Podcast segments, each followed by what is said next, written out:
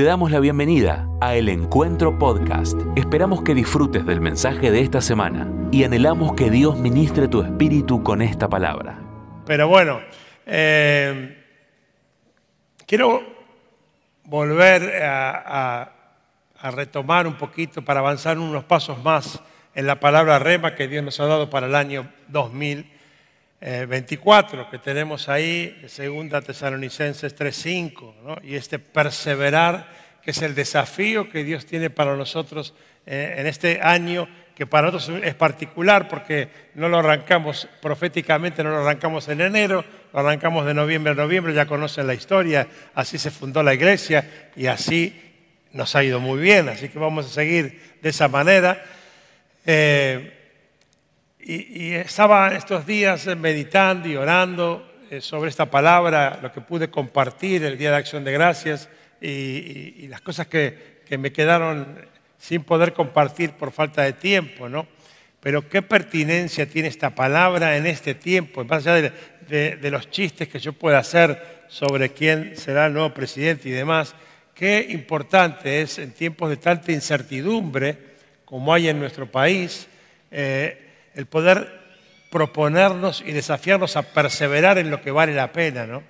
En perseverar en el plan de Dios para nosotros. Yo hablaba ayer o antes de ayer, no me acuerdo, con una persona no cristiana, ¿no? Y, no, perdón, fue ayer y fue- eran cristianos, fue con los egresados de MUBA, que fui a dar una charla ayer, ahí fue. Que yo les, al final me hicieron unas preguntas, al final de, de mi exposición, y, y me dijeron, si tuvieras que definir todo, porque era todo un, repaso de, de muchas décadas, pero si tuvieras que definir todas estas estrategias en algo, yo dije fe y propósito. Usé esas dos palabras, ¿no? Eh, fe, porque creo que hoy más que nunca tenemos que perseverar en la fe, en la, en- en la- en la fe con la definición literal de la convicción de lo que no vemos y, la certeza de que se va a cumplir lo que esperamos, ¿no? Eh, cada promesa dada por Dios, cada palabra recibida, eh, más allá del el escenario que me rodee, ¿no? El poder creer en lo que no se ve y al contrario, darme cuenta que a veces cuando los escenarios son muy negativos, justamente son los escenarios que Dios busca para manifestar su gloria. Entonces, Fe es una clave para este tiempo, para esta temporada en la Argentina. Y propósito, y ahí yo desarrollé un poquito más, porque yo decía, eh, de nada sirve toda la revelación si no descubrimos el propósito. Porque Dios nos da revelación, Dios nos, nos revela su plan, su propósito, y uno inexplicablemente es parte de eso, porque Dios dice que todo lo va a hacer con la iglesia y a través de la iglesia, así que inexplicablemente eh, yo estoy metido en el plan y vos estás metido en el plan. Entonces, al principio cuando uno se convierte se la pasa preguntando, ¿por qué yo? Pero cuando uno se da cuenta que no vale la pena, porque Dios nunca va a contestar los por qué, sino los para qué, el desafío de vida entonces es descubrir el para qué Dios me eligió a mí y me reveló el plan. Todos los que están acá esta tarde, que de paso celebro que la iglesia esté llena en un día raro y complicado como soy, pero, pero la clave está en descubrir el propósito. Y para eso hoy más que nunca tiene pertinencia esta palabra, perseverar. Porque va a hacer falta perseverar, porque nada dice que las cosas van a mejorar y la palabra de Dios nos dice todo lo contrario. Y nosotros creemos que este es el- el único manual de instrucciones que nunca falla. Y, no vemos acá eh, señales de mejoras, sino de, caos y complicaciones, pero paralelamente Dios enseñoreándose sobre su iglesia y, separando a su iglesia de todo ese caos. Entonces, el perseverar se convierte en algo trascendente, porque lo que el Espíritu me revelaba es que el gran problema es el quedarnos a mitad de camino, el no insistir en lo que Dios nos, dijo, en creer que no se va a cumplir, en creer que se cumple en otro y no en mí. Entonces la palabra perseverar creo que es una palabra de tremenda actualidad y pertinencia para la iglesia. La clave del éxito del plan de Dios para tu vida y descubrir el propósito va a estar en la decisión que tomes de perseverar hasta alcanzar la gloria que Dios preparó para vos, hasta descubrir cuál es el plan de Dios, qué es lo que Dios planeó para vos, no lo que vos imaginás. Yo he imaginado muchas cosas que eran de Dios y eran de la iglesia y me di cuenta después que no era lo que Dios había planeado para mí. Se puede planear, se puede hasta trabajar en cosas para Dios que no sean las que Dios te asignó. Pero lo maravilloso es cuando vos descubrís la asignación que Dios te dio. Y para eso hay que perseverar, para eso no hay que decaer, para eso no hay que tirar la toalla, para eso no hay que abandonar, para eso hay que resistir firmes en la fe hasta que el enemigo huya de cada circunstancia en nuestra vida. Y al que esté más desanimado esta tarde, a la que esté más desanimada, porque le parece que el cumplimiento de los planes de Dios está lejos de ser realidad, quiero decirte, Dios te está hablando, Persevera y nada ni nadie podrá cambiar los planes que Dios tiene para tu vida. Porque si Dios lo dijo, Dios lo va a hacer. Él no anda viendo si quiere o no quiere, a ver qué pasa. Él es afirmación absoluta. Entonces, tomando esta palabra perseverar, quiero ir a, otro versículo, que, otro pasaje de la Biblia que no compartí ni el sábado ni el domingo de Acción de Gracias. Muchas veces he escuchado hablar de la iglesia de los hechos de los apóstoles como un modelo digno de imitar. Eh, y es verdad, hay muchas características de la iglesia primitiva que están buenas para imitar. Algunas no tanto. Yo recuerdo una vez cuando empezamos la iglesia, no estábamos acá, recuerdo un hermano que vino a decirme, nosotros tenemos que hacer lo mismo que hacía la iglesia de los primeros días, de los apóstoles. Digo, bueno, está bueno. Específicamente la parte que se repartían todo y era todo de todo. El tipo no laburaba, no trabajaba, no tenía un móvil, quería la plata de los hermanos. ¿no? bueno, no, no, no, no, no me refiero a esa clase de ventaja, pero sí hay muchas cosas que tenían que ver con, con el objetivo de vida de la iglesia primitiva, con la prioridad de vida de la iglesia primitiva, que sí es digna de imitar. Y le contaba a Rafa, ¿dónde está? Ahí está Rafa, le contaba el miércoles que yo estaba preparando esta palabra para compartir el próximo eh, sábado que tenemos nuestro retiro de líderes. Entre paréntesis, los que no les toquen esta oportunidad de ser parte, no dejen de orar por nosotros para que Dios traiga nueva revelación al liderazgo. Pero le contaba a Rafa que estaba preparando justo una palabra y él la mencionó el miércoles aquí en el culto de oración. Y empecé a escucharlo, a escucharlo y algo se prendió fuego en mi corazón y dije, yo siempre planeo las cosas que Dios me da para las fechas determinadas que me parece que son las mejores y lo voy a cambiar y lo voy a compartir el domingo. Porque creo que esa iglesia de los primeros tiempos tenía algunas características sobre la perseverancia eh, que son dignas de imitar. Una de las principales era esa, que nunca, nunca dejaban de perseverar a pesar de que tenían un escenario muy contrario, ¿no? Y sin importar los obstáculos y las dificultades eh, de dar los primeros pasos sin tener a Jesús físicamente, que era lo que ellos conocían hasta ese momento, jamás dejaron de perseverar en la asignación que se les había encomendado, como el hecho puntual de extender el Evangelio del Reino hasta lo último de la tierra. Y yo creo que eso aplica mucho para hoy. Dios nos llama a perseverar en la asignación que nos dio, más allá de lo difícil o fácil que sea la tarea. Y vamos al, pasaje de Hechos 2.42. Un secreto que hay ahí en, en el perseverar, en cómo ellos lo bajaban a la práctica. Cómo bajaban a la práctica esto de perseverar. Y dice Hechos 2.42 y perseveraban en la doctrina de los apóstoles, en la comunión unos con otros, en el partimiento del pan y en las oraciones. Hechos 2.42, o sea que doctrina, comunión, pan y oraciones. Eran cuatro conceptos puntuales en los que ellos perseveraban, cuatro pilares para sostener el maravilloso plan de Dios. Y esos pilares siguen teniendo vigencia en el día de hoy y quisiera poder este, por lo menos conversar unos minutos sobre, sobre esos cuatro pilares.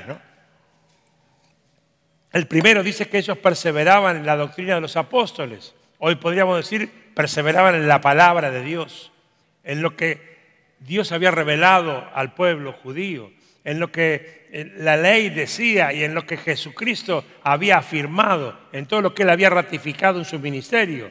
La doctrina eh, que tenían ellos era tan grandiosa como al mismo tiempo tan firme y tan contundente y perseveraban en ella sin desviarse ni a derecha ni a izquierda, enfocados en la palabra dada, porque ellos no salían de su asombro que la palabra se había cumplido y que Jesús había venido eh, en, condición humana y que había, muerto en la cruz, había resucitado al tercer día y, y tenían grabado en sus mentes y en sus corazones esa despedida de Jesús, diciendo que recibirían el Espíritu Santo. Y pasó, y esas palabras de Jesús, diciéndole, tranquilo, les conviene que yo me vaya, pero voy a volver, voy a preparar el lugar. Entonces, todo eso era tan firme y contundente que no tenían tiempo que perder más que para proclamar esa verdad.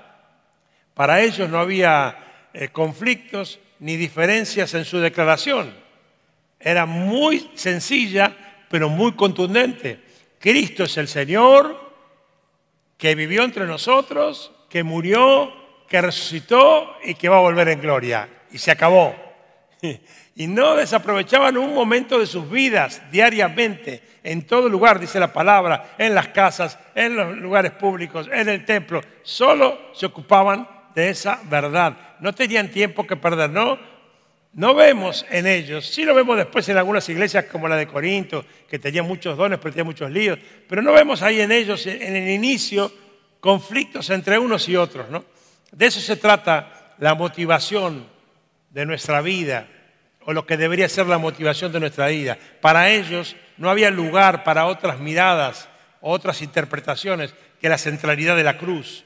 Todo su tiempo se invertía en no dejar pasar ninguna oportunidad de predicar el mensaje de salvación y contarle al mundo el plan de Dios, aunque en ese, en ese contexto a ellos les, les significara tal vez perder la vida. Lo vemos a Esteban ahí, apedreado y hasta el último instante declarando la verdad del Evangelio. Impresionante. Por eso me impresiona lo que cuenta Andrew, porque porque una cosa es decir, yo daré la vida por Dios, otra cosa es estar metido en, una cárcel sin saber si algún día vas a salir o te vas a morir ahí. Mantener la fe ahí no es para cualquiera. Yo te bendigo, es para valientes. Eres un valiente. Aunque hayas pasado momentos de cobardía, esos son los que te han hecho más valiente todavía. Ah, reconocer eso es lo que te hace valiente. Y todo lo que tenían ellos y todo lo que hacían era de Dios y para Dios en un contexto muy difícil y peligroso, pero ellos perseveraban en todo tiempo y en todo momento basados en la palabra, arriesgando su vida por el mensaje. Este era el mensaje y este es el mensaje. Y ellos perseveraban frente a cualquier obstáculo y circunstancia para presentar el mensaje. Eso me emociona. Hoy la palabra de Dios tiene más vigencia que nunca porque todo lo demás cayó. Hay que volver a la palabra. No solamente a, aprender versículos de memoria para recitarlos, a ver quién sabe más, sino a vivir la palabra. Hay que vivirla.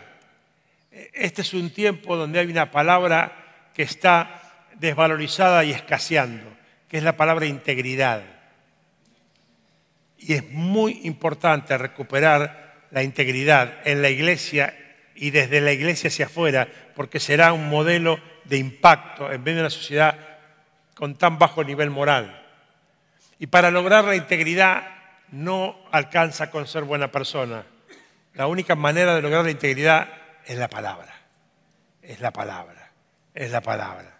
Y yo, viste que yo siempre digo que yo no tengo conflicto si, si tenés la palabra de papel, celular o como sea, pero léela y vivila en el diario de vivir de cada día y en cualquier circunstancia. Así que lo primero que dice es que perseveraban en la palabra de Dios. Lo segundo que dice ahí es que perseveraban en la comunión. Ahora en unos días, en unas semanas, el día 10, tenemos nuestro día de pacto, que que celebramos todos los años. Y, como todas las cosas, todos los secretos valiosos de Dios y todas las cosas más trascendentes de Dios, Todo lo, lo que Dios ha hecho de manera sublime es el principal objetivo del diablo de destrucción o de distorsión. Por eso es que la palabra pacto, en términos generales para la sociedad, es una palabra poco feliz, una palabra que, suele, suele este, relacionarla con lo oculto o con lo raro, inclusive dentro de la iglesia, porque mucha, mucha iglesia tomó la palabra pacto para ventajas económicas o para sacar eh, ventajas económicas. Pero yo doy gloria a Dios que nosotros entendimos que la palabra pacto tiene que ver con esto, con el, con el, darme hacia el otro y defender al otro y sostener al otro por encima de mis diferencias personales, porque Dios bendice la unidad del cuerpo de Cristo y el pacto entre los hermanos, porque Dios se relacionó en toda la Biblia bajo pacto. Lo hizo con Adán y Eva, lo hizo con Noé, lo hizo con Abraham, lo hizo con David. Y lo hizo por sobre todo los pactos con ese nuevo y mejor pacto, Jesucristo en la cruz.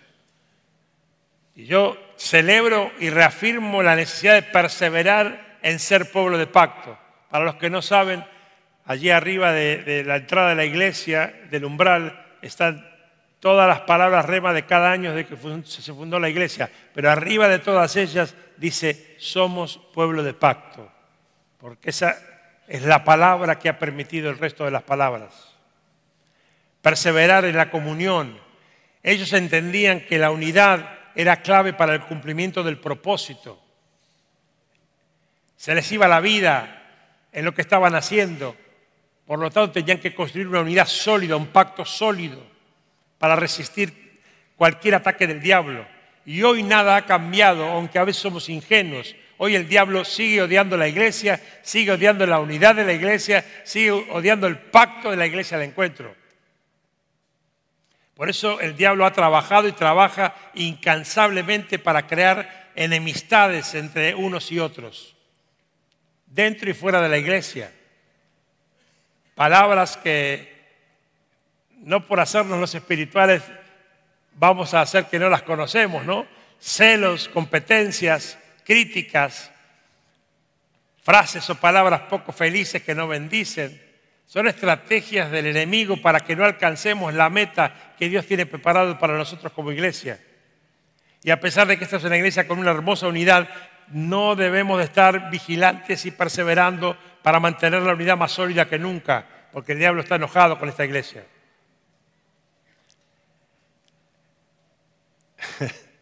A mí cuando alguien dice, esta iglesia no me gusta, yo tengo una, respuesta muy teológica para esto.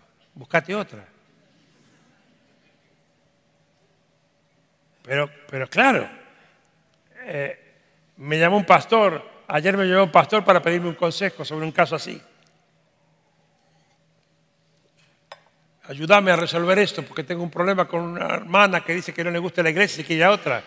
¿Qué le puedo decir? Que vaya.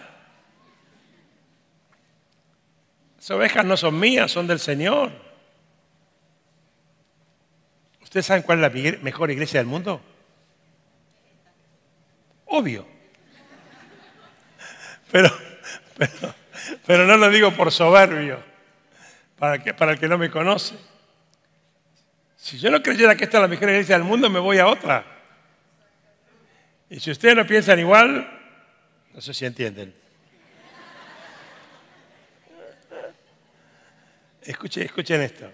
Usted, después explicarle a, que no tengo un, no es un, derroche de soberbia esto, por favor. Después te lo aclaro, Andrew, cuando, cuando vayamos a comer. Pero no, te explico esto. Ustedes, te voy a contar algo, por ahí no se dieron cuenta todavía. Ustedes tienen al mejor pastor del mundo. Para. No, no, no. ¿Vos no te habías dado cuenta? Sí, ¿no? Ah, bueno. No, porque yo creo que ustedes son las mejores ovejas del mundo. Espera, espera. Si ustedes no creen, si ustedes, no creen, si ustedes creen que yo soy un desastre, ustedes son un desastre.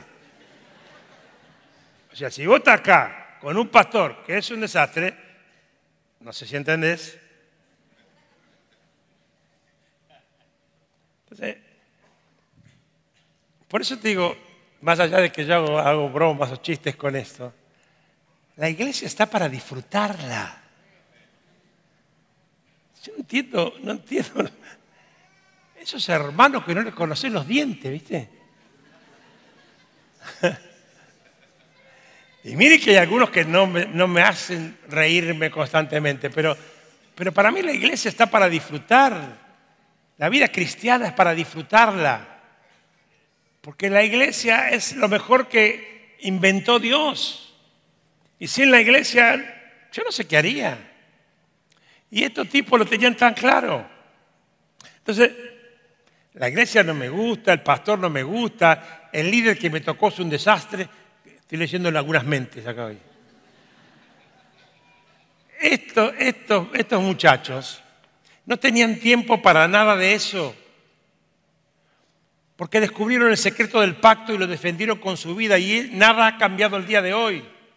O si no, ¿por qué creen que el diablo se la pasa trabajando para dividir iglesias y para enfrentar hermanos? El diablo no es un enemigo pequeño, es muy capaz. Y sabe que hay una clave ahí. El apóstol Pablo dice que hemos sido llamados a ser embajadores de reconciliación, agentes de paz. Así que el que se enoja, la unidad cuesta mucho, claro que sí, pero vale la pena. No hay mejor lugar ni personas para ser cuidados y bendecidos que la iglesia de Jesucristo, con todos sus errores, y con mis hermanos en Cristo, con todos sus errores. Hay, hay gente sola y menospreciada en nuestra sociedad, alrededor nuestro durante la semana, que daría la vida por ser cuidada y acompañada, y a veces nosotros no valorizamos ese privilegio, porque en realidad, más allá de, de alguna jerarquía para organizar, todos somos iguales, todos somos perdonados, y eso nos iguala, somos todos redimidos por la sangre del Cordero de Dios, aleluya, eso nos hace iguales más allá de cualquier diferencia. Y ellos perseveraban en la comunión los unos con los otros. Luego dice que perseveraban en el partimiento del pan. Estuve estudiando un poquito este versículo, este punto del partimiento del pan y, después un poquito más adelante que vuelve a hablar de lo mismo. y muy interesante porque en el original los dos momentos, aunque se mencionan igual, tienen dos significados distintos.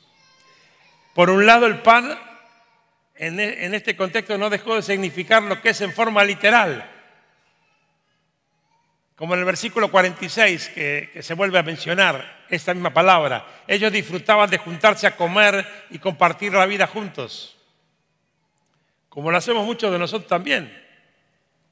Pero te decía el Día de Acción de Gracias, cuando nos juntamos, juntémonos para perseverar en el plan de Dios también, y no solamente para hacer un rato juntos.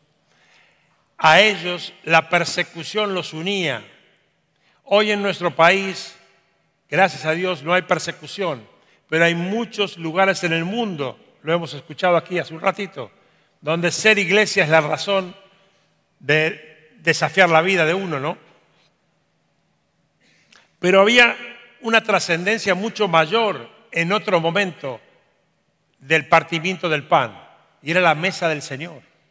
Hacer memoria, memoria de la última cena, la memoria del Maestro para ellos. Ahí radicaba y radica hoy exactamente igual la centralidad del Evangelio, la cruz. Sin la cruz, todo lo demás se cae. Lo que hizo Jesús por mí es la centralidad del Evangelio. Lo que Él hizo por mí y por vos es la centralidad del Evangelio. ¿Qué hizo? Hizo esto. Haya pues en vosotros este sentir que hubo también en Cristo Jesús, el cual siendo en forma de Dios, no estimó el ser igual a Dios como cosa que aferrarse, sino que se despojó a sí mismo, tomando forma de siervo, hecho semejante a los hombres y estando en la condición de hombre, se humilló a sí mismo, haciéndose obediente hasta la muerte y muerte de cruz. Por lo cual Dios también le exaltó hasta lo sumo y le dio un nombre que es sobre todo nombre para que en el nombre de Jesús se doble toda rodilla de los que están en los cielos y en la tierra y debajo de la tierra y toda lengua confiese que Jesucristo es el Señor para gloria de Dios Padre. Aleluya. Gloria a Dios.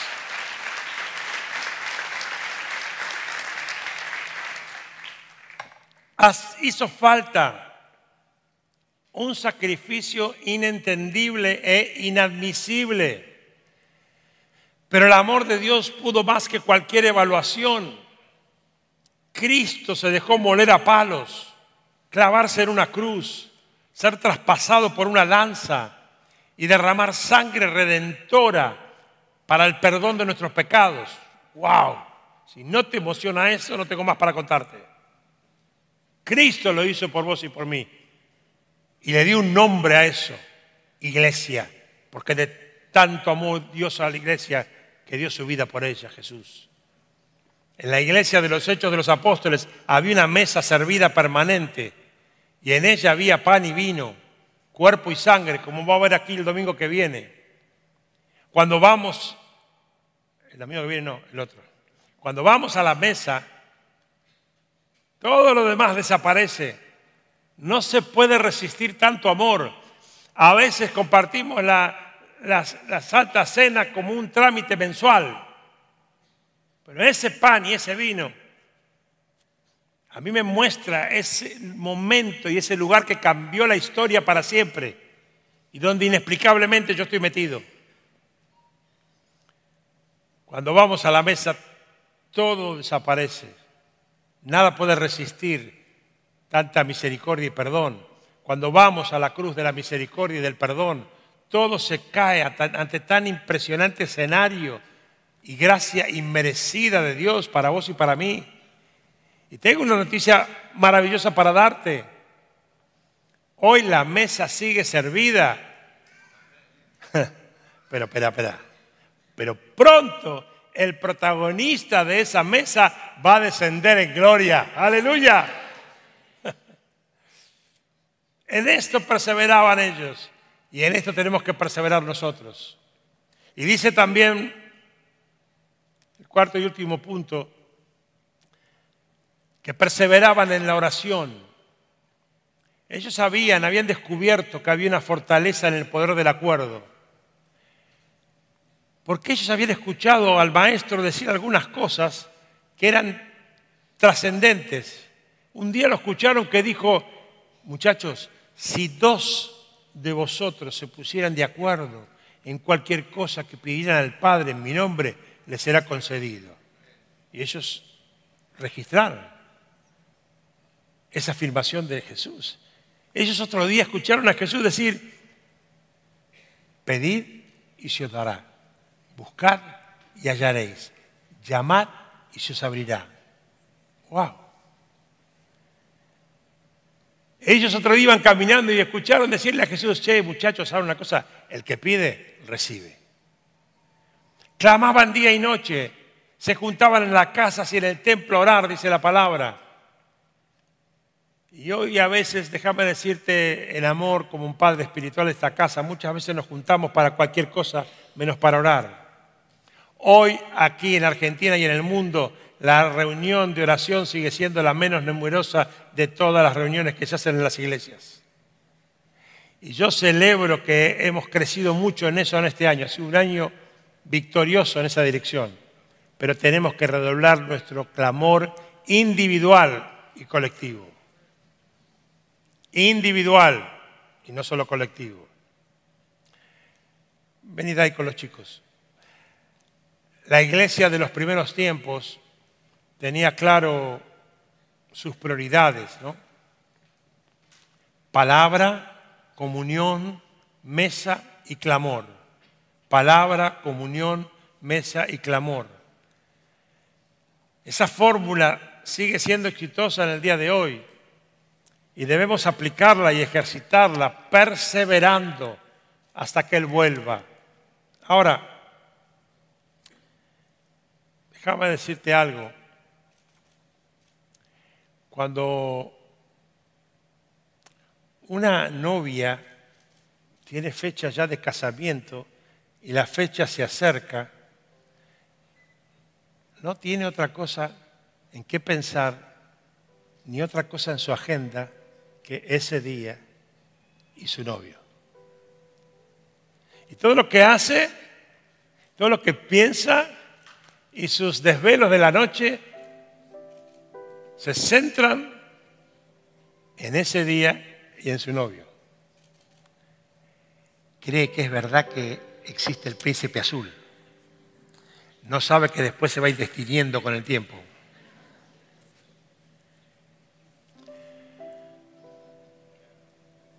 El novio se está preparando para las bodas. Y, ya me cansé de preguntarle por qué nosotros, pero vamos a ser nosotros.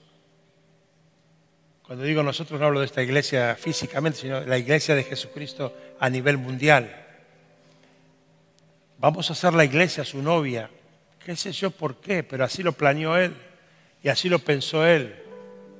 Y yo, desde el lugar que me toca a mí, yo anhelo que seamos una iglesia que, que no tiene tiempo para otra cosa, que no desperdicia el tiempo en pequeñeces, que no desvía su mirada del novio, que no está ocupada o preocupada en otras cosas más que la boda salga espectacular, como una novia cuando se va a casar. Y, y, muchas veces nuestra mente, nuestras preocupaciones, nuestro diario vivir nos desenfocan de ese día. Y cuando yo leo esto y digo palabra, y cuando veo comunión, y cuando veo mesa, y cuando veo oración, digo, ¿por qué no, no traer eso a mi, a mi vida hoy, no? Literalmente, porque eso me garantiza que yo iba a estar enfocado en ese día y voy a dejar de, perder el tiempo en cosas menores. Porque lo que me apasiona, lo que ocupa mi mente y mi tiempo es ese momento. Yo cada vez que canto eh, cara a cara, yo me lo imagino. Yo lo canto como una canción linda, con una buena letra. digo, ¿cómo será verlo cara a cara a él? Entonces cuando vos eh, lográs enfocarte de esa manera en ese día y en esa persona, no tienes tiempo para otra cosa. No es que, no te pasan cosas, claro que te pasan. Pero cuando el diablo viene a decirme, che, mira lo que te pasa, sí, sí, sí, es verdad, pero no tengo tiempo, yo estoy enfocado en eso. todo lo que me conduzca a ese momento en plenitud, lo tomo. Lo que no, persevero.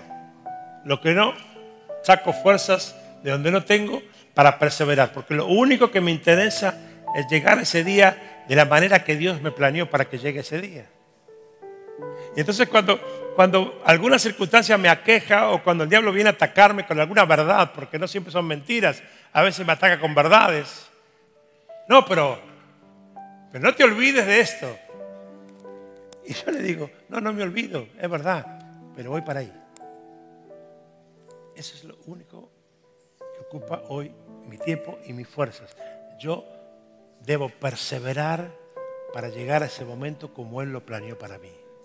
Porque ese día, con todas mis bacanas, con todos mis errores, con todos mis tropiezos, yo quiero, si se puede, si es verdad, escuchar bien.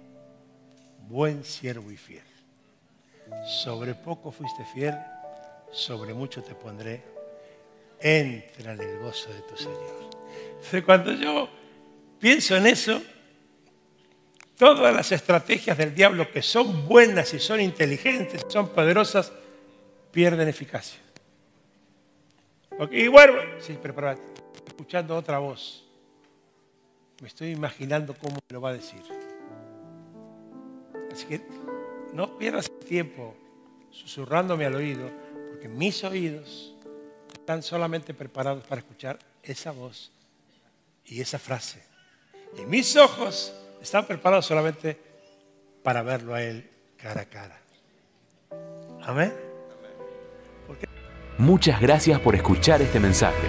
Es nuestra oración que el Espíritu obre en tu vida a través de esta palabra y pueda ser un canal de bendición con otros. Te invitamos a suscribirte y compartir estos mensajes. Para más información, visita nuestra web www.iglesiaelencuentro.org.ar.